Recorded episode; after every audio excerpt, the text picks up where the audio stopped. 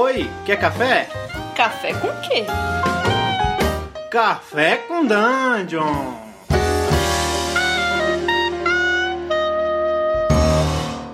Bom dia, amigos do Regra da Casa. Estamos aqui para mais um Café com Dungeon.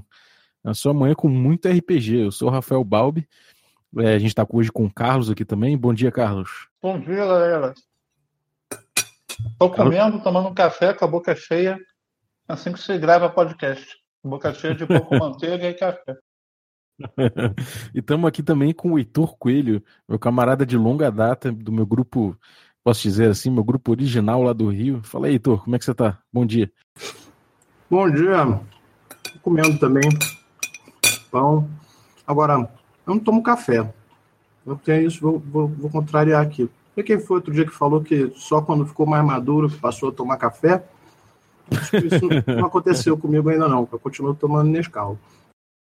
É, cara, eu, eu, acho que fui eu, não sei. Pode ter sido eu. Ou não, não sei.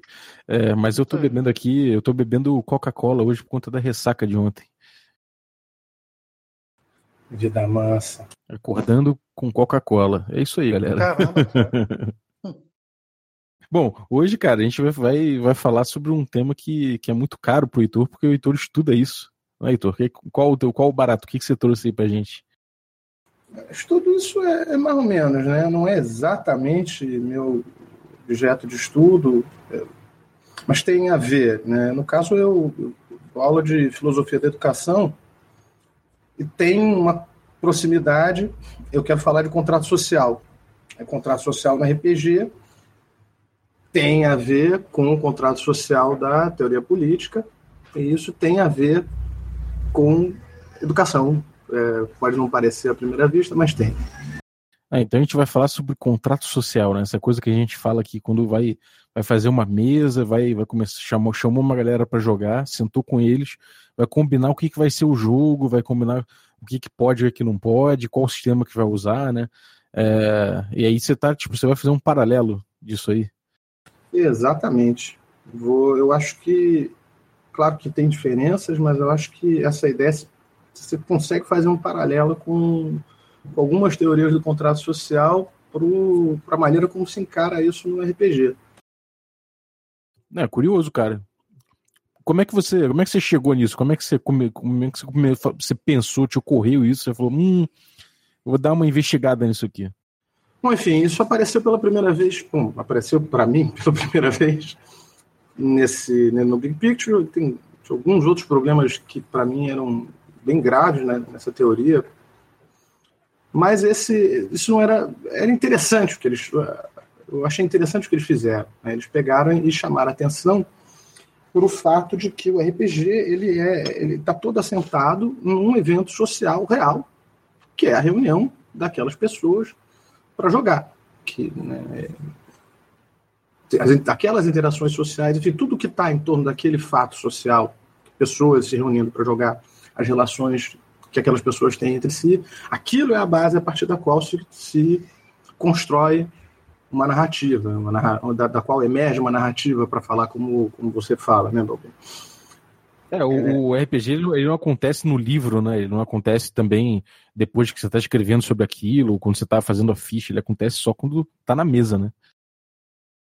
Ou no, é, no Roll20, ou, sabe Deus onde. É, exato. No live, na, na, no live action, como queira. Mas o, eu achei essa ideia isso não é uma ideia, isso é uma constatação num, num fato que é perfeitamente evidente e que a gente não repara. A gente não para para pensar nisso. Eu nunca tinha parado para pensar nessa coisa muito óbvia, achei isso muito interessante. Depois eles cagaram tudo, ou quase tudo, omitindo o fato de que você está criando uma coisa. Eles falam sempre de exploração. Isso é... Exploração o quê, amigo? Não tem nada para explorar. Você está inventando o negócio. Além disso, eu achei muito curioso que eles pegaram essa base social uma base social, um fato social, e chamaram de contrato social. Não, não é contrato, não tem nada de contrato. Porque o contrato social é uma coisa explícita. Aí eu comecei a matutar isso mais, mas esse nome serve para uma outra coisa. E aí, para minha surpresa, é, eu comecei a ver, um ano ou dois, esse uso do contrato social como uma coisa, um acordo explícito entre os, os participantes do jogo, eu comecei a ver ele aparecendo em podcasts e discussões sobre RPG, e inclusive aqui no podcast de vocês. É, mais uma vez foi mencionado, é importante que isso, que tal coisa apareça no contrato social ou não, aí cada um dá uma posição. Acho que o Carlos chegou a dizer que não, eu acho que não tem que ter contrato social nenhum, ou qualquer coisa que eu. Não sei se foi você, Carlos, posso estar. Pode ter sido, cara, que eu sou o cara meio extremista. Eu acho que para jogar tem que ter a pele dura, tough skin. vai, vai na fé, fechou ele vai. Stone Skin, talvez, né? É, Stone Skin. Exato. É, cara, eu, eu, eu, a gente fala em contrato social muito porque tem essa questão de, de às vezes, você conseguir delimitar um pouco o que você vai fazer, né? Se, se alguém é sensível a de, determinado assunto, ou se, sei lá, às vezes, é, minúcias técnicas até de, bom, a gente vai jogar, vai fazer. Eu gosto de jogar, sei lá, é, jogando dado, fazendo teste antes de tudo, depois você faz o roleplay, ou, ou peça um roleplay para para dizer a dificuldade para jogar o dado, sabe? Então, até em questões técnicas dá para se fazer um, um, contrato social, ou então até, ou oh, a gente vai usar miniatura ou não vai, né? Agora, por que, que você fala que isso não é um contrato? Isso é uma coisa que eu não entendi. Para mim, isso é um contrato. Eu tô, eu tô falando com o cara, você concorda, o galera concorda, tipo, essa, clica aqui no, no, não, não, não. no botãozinho. Isso, isso é um contrato. Isso é um contrato. O que os caras da Ford chamaram de contrato não era um contrato. Tá certo? O que eles estão chamando de contrato era o fato social. Pessoas estão na mesa jogando, é, existem relações entre as pessoas. Ah, esse fato, né? O fato da reunião é que foi chamado de contrato. A, a base, o que eles estão chamando de contrato lá é uma base social. É um, é um fato, é um, enfim, é isso. É uma coisa que serve de base. Mas para haver um contrato já tem que haver um acordo. É, mas, se a gente for pensar, existe sempre um acordo no RPG também. É que eles não se referem a isso, eles se referem a outra coisa. Existe sempre um acordo. Se você não tem algum acordo, não tem RPG. A questão é, é a forma desse acordo que pode variar, inclusive ela pode ou não ser explícita, e eu penso que a maneira como ela é feita também muda, pode mudar a dinâmica do jogo. Sim, uma coisa que eu noto é o seguinte: é, pelo menos nas minhas experiências de RPG há mais tempo atrás, as pessoas se preocupavam menos em colocar esse acordo de forma explícita, né? Eu acho que antes isso era muito mais uma coisa implícita e muito mais uma coisa que as pessoas testavam é, ao longo do, jo do jogo, esse contrato social, do que hoje em dia. Hoje em dia é muito comum as pessoas fazerem uma sessão zero e quererem botar isso meio que preto do branco, né? Não sei se para vocês sempre foi assim, mas para mim isso é uma coisa que vem acontecendo cada vez mais, diria até que relativamente nova. Olha, na minha experiência também, é, embora eu esteja meio parado, né, para ser bondoso comigo mesmo, eu acho que tem que, dois anos que eu não jogo nada, mas acompanho os, os, os streams, né, um pouco a, a distância, a cena, e eu, na verdade, assim, isso não era feito nunca. Quando eu comecei a jogar, não tinha essa ideia. Na verdade, vingava. O que, o que vigorava na época que eu comecei a jogar, não sei para vocês, era uma ideia eh, quase que universalmente aceita de que o mestre é todo poderoso, fim.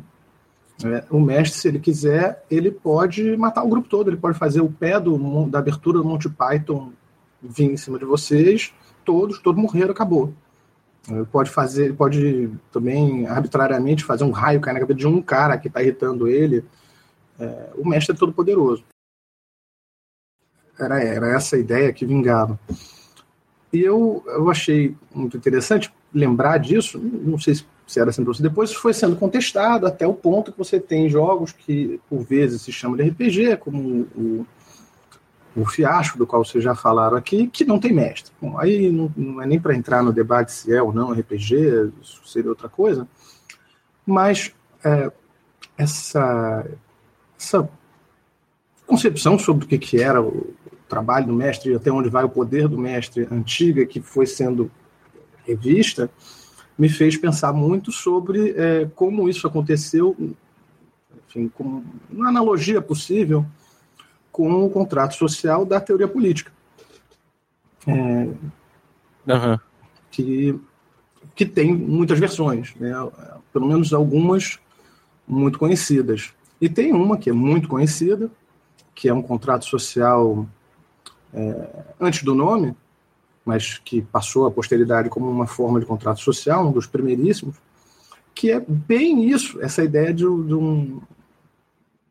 Assim como eu estou falando aqui de um mestre todo-poderoso, você tem um contrato social que passa uma ideia de um, uh, um soberano todo-poderoso, que é a do, do Thomas Hobbes, né, do Leviatã. Ele defende que você só consegue ter ordem assim. E é, eu, eu penso que as pessoas que entendiam que o RPG era assim, você, é, de alguma forma, estavam sendo, vamos dizer, essa analogia, claro que vai ter limites, mas estavam sendo robesianas. Você só consegue ter um RPG ordenado se tiver um cara que manda o tanto que precisar, que se precisar ele mata em poder de vida e morte, que é exatamente, aliás, como o, o Hobbes descreve o poder do soberano no, no, no Leviatã. Uhum. Você, para ter ordem, você tem que todo mundo abrir mão completamente da sua liberdade e em favor desse soberano. É, e, e só é assim. É uma, é uma maneira ainda muito utilizada, sabia? Pelo que eu acompanho em comunidade de RPG, na internet, tudo muita gente joga dentro dessa concepção de contrato social. Que você tem o, o soberano e a galera que joga ali está em função do que aquele cara ali quer.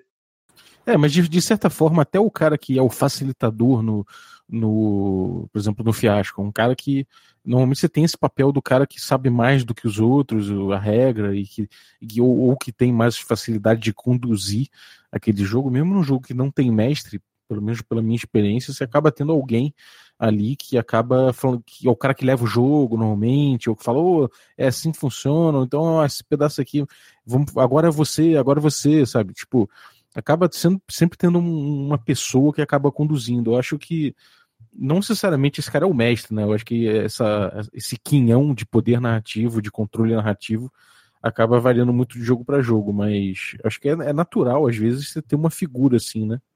Sim. É, queria... Assim, Assim como, opa, ah, assim como falar, na, nas teorias contratualistas, você varia muito o, o, tanto de poder que vai se conceder a essa ou aquela pessoa, e você tem outras teorias que não são absolutistas, como a do, do Hobbes, é, e que vão, vão entender que possa haver uma liderança, mas que não necessariamente ela vai deter todo o poder, e, enfim, que, que você pode ter um, uma concentração para isso, para que pode ter uma distribuição de funções, de, de tarefas políticas, mas não, não, necessariamente você vai ter uma concentração absoluta do poder na mão de alguém. Eu posso, vou citar aqui um amigo meu que escreveu um texto que eu acho que ele tem uma, ele fez alguma, uma, ele escreveu uma coisa nesse sentido que eu acho muito interessante. Eu acho que pode enriquecer a nossa discussão. O que esse cara escreveu foi o seguinte: é, Outro ponto é, nos é recordado pela tradição tibetana, segundo a qual mestre é aquele que mais aprende que ensina. Assim, ao longo de anos mestrando, somos mais discípulos dos nossos jogadores que o contrário. É uma troca de aprendizagem poderosíssima, pois o que nos liga são vasos comunicantes. Se isso é verdade, há mais resquício de, resquício de poder e arrogância sobre a égide do termo narrador que mestre. Há juízes, guardiões, que são talvez mais problemáticos, pois tentam opacionar essa relação, dando um tom de aparente neutralidade e imparcialidade, como se fosse possível apagar a subjetividade de quem julga ou guarda as regras. Maneiro. Eu concordo. Acho que narrador é, é um termo mais Aliás, eu acho que eu, eu, eu, nunca usou isso, eu nunca me lembro de usar esse termo. Eu me referia ao, ao mestre de vampiro como narrador. Eu, eu chamando de mestre. Eu, a gente, a gente, no, a gente, eu joguei Vampire junto com o Heitor, né? No, no, Vampire a gente chamava de mestre, mas a gente começou a usar cada vez mais o, o verbo, né? O narrar, né? O, o, mestre narra, mas o narrador realmente concordo plenamente com, com o texto aí que o Carlos leu cara, o, essa coisa de, de narrador é o cara que tá trazendo a história, que tá, que tá dizendo como ela vai se, se desenrolar. E essa coisa, né? Eu acho que eu já falei isso aqui também, o mestre ele tem o papel de, de conduzir, não, não necessariamente de, de trazer a história, né, de narrar o, o, a vontade dos outros ou algo assim. Então, é, até o, no DCC eles usam judge, né, que é o cara que julga, que acho que é muito mais esse papel de mediador do que o papel de, de você você dizer o que, que é a mesa, né? É, e pelo que ele, né, como ele falou justamente, né, chamou a atenção para como o termo mestre evoca uma, uma, uma, outra analogia, eu acho, com certeza, tem é, entre o RPG e uma outra coisa que é, é que eu acho frutífera, é entre RPG e educação, né? Tanto que chama mestre, é, tão próximo assim do professor, que é uma outra coisa que tem analogia com o contrato social, dentro de é, certos limites, é uma analogia limitada, mas que é também muito, muito proveitosa, porque se fala num contrato pedagógico entre mestre e aluno. É, e disso, isso, isso é aluno, isso, isso é assunto, assunto meu. Né? É, na, na, faculdade de educação e tal. É, mas assim como você tem é, teóricos como o, o Hobbes, que vão enfim, defender alguma forma de absolutismo, e que são contratualistas, mas defendem absolutismo, você. Bom, eu pensei em outros dois, porque. É, então, foi, foi o Carlos, né? O Carlos falou que não, não via necessidade desse tipo de combinação antes. Eu logo pensei num outro, que é um chamado contratualista, que tem uma teoria política da constituição do poder. É, aqui tem um, uma parte talvez importante disso que eu pulei, né?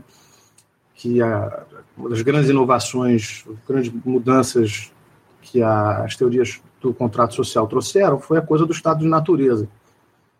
Essa ideia de que você, para entender como funciona uma sociedade, como se constitui um, uma comunidade política, você primeiro tem que pensar como é que é o homem pré-comunidade, pré, né, antes da, da sociedade. É, e o Hobbes, por exemplo, esse, esse homem é um bicho, né?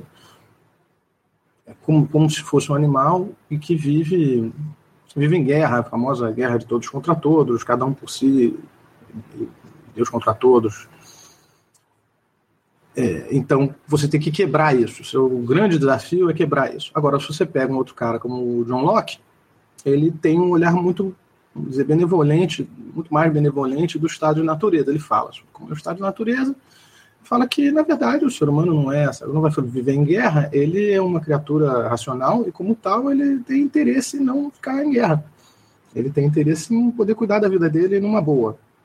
Poder fazer as coisinhas dele como ele quer, cuidar da, dos negócios dele. Ver, é, é, é, o, o, o, que os autores põem no estado de natureza é sempre muito sintomático do que, do que eles pensam da humanidade e de como eles enfim, refletem a época dele. Né? O cara, o, o Locke isso talvez diga mais sobre o autor do que sobre a humanidade, né? Com certeza. Quer dizer, o Locke olhou para o estado de humanidade e viu um burguês. Né? O, o Hobbes olhou para o estado de humanidade, o estado da, da, natureza, e viu guerra. Viu um período muito conturbado, de muitas guerras na, na Inglaterra.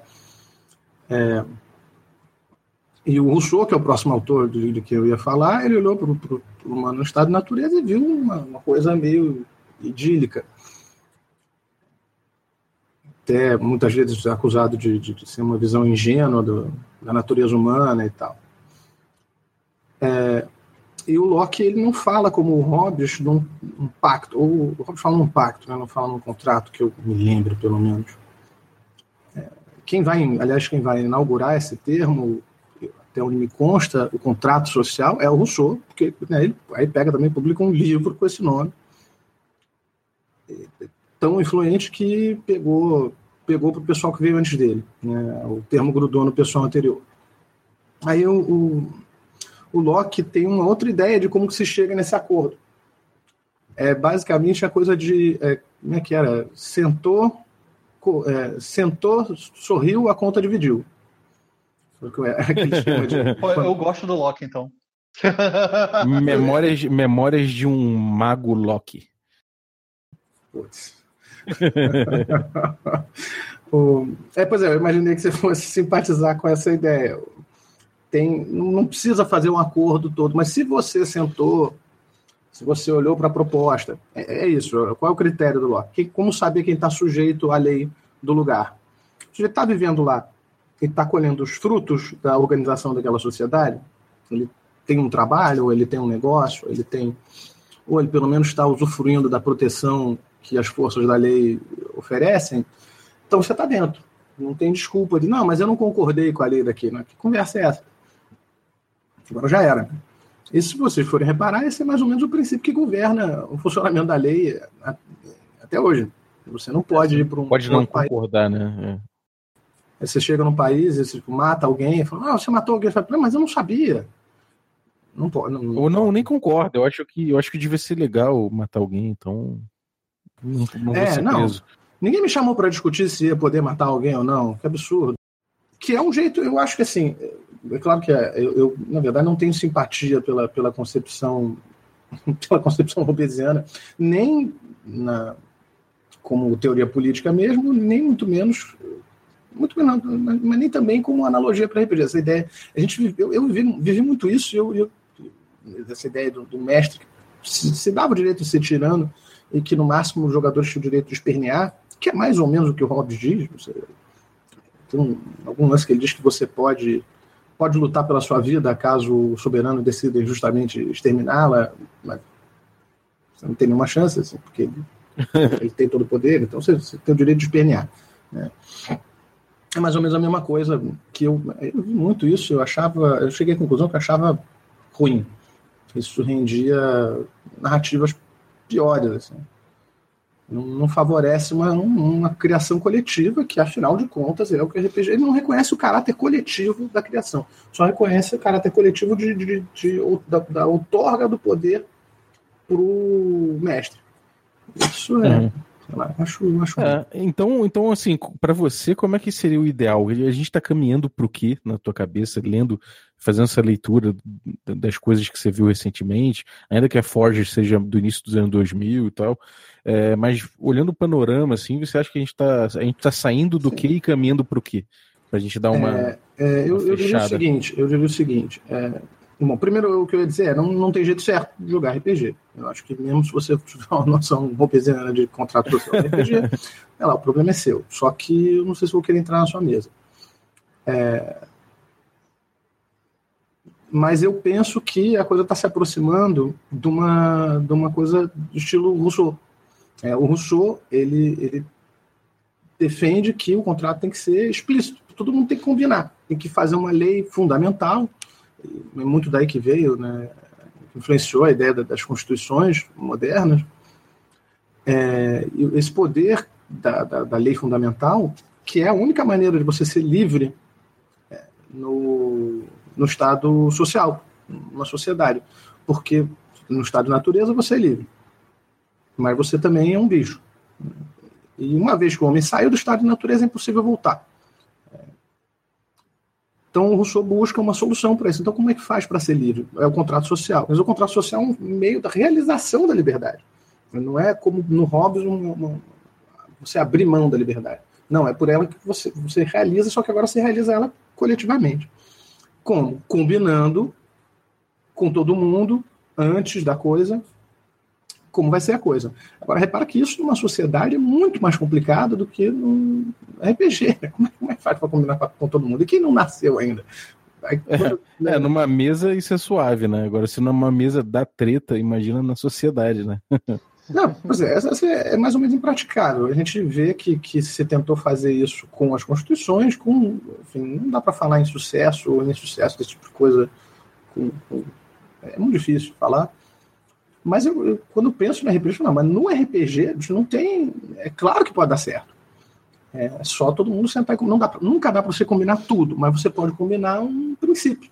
Que, aliás, é mais ou menos a ideia. Né? Você, é, é. inclusive um princípio pelo qual você vai se permitir mudar as regras conforme a coisa for andando. É, como é que faz para mudar uma regra? O mestre pode mudar a vontade, arbitrariamente ou ele é melhor consultar? Algumas regras ele pode mudar, outras ele pode consultar. Eu vejo esse tipo de atitude começando a vingar mais. Uhum. É comparando assim o papel do mestre old school, que é o tomar a regra como parâmetro, e o mestre, sei lá, que tem que, que se amarra perfeitamente a todas as regras porque é, o poder dele é, é, limitado pelas regras do jogo. É, o que, que você que você pende para que lado e, e, como é que como é que você vê isso? Eu acho que é, essa ideia do. Eu acho que é muito a ideia do, do Apocalipse Engine, né? De que o mestre está, por exemplo, tá? Um exemplo, o mestre também está amarrado às regras, ele, ele, tem que esperar a vez dele para jogar, né? Inclusive. Então, Ou então esperar uma curioso. deixa do jogador para acionar alguma coisa já pré-determinada. Que, que é mais ou menos uma forma de, de esperar a vez dele. É.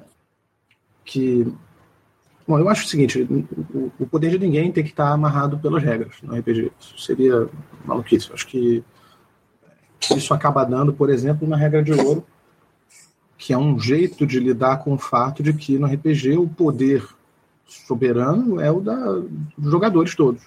Eu, eu, eu penso que é isso, não é nunca o do mestre. O mestre só tem poder se ele tiver um poder supostamente absoluto, porque todo mundo topou, bem, é, é, explícito ou implicitamente.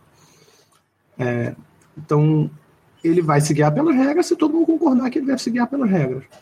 Ele vai se, é, se guiar mais por princípios. Veja, isso não é necessariamente combinado. Eu acho interessante a, a, a ideia mais interessante, eu acho que é mais como eu, como eu fiz quando eu mestrei, como eu fiquei mais à vontade com quem mestrava, que ele se oriente por princípios, de não, não se amarre, não fique amarrado pelas regras. Né?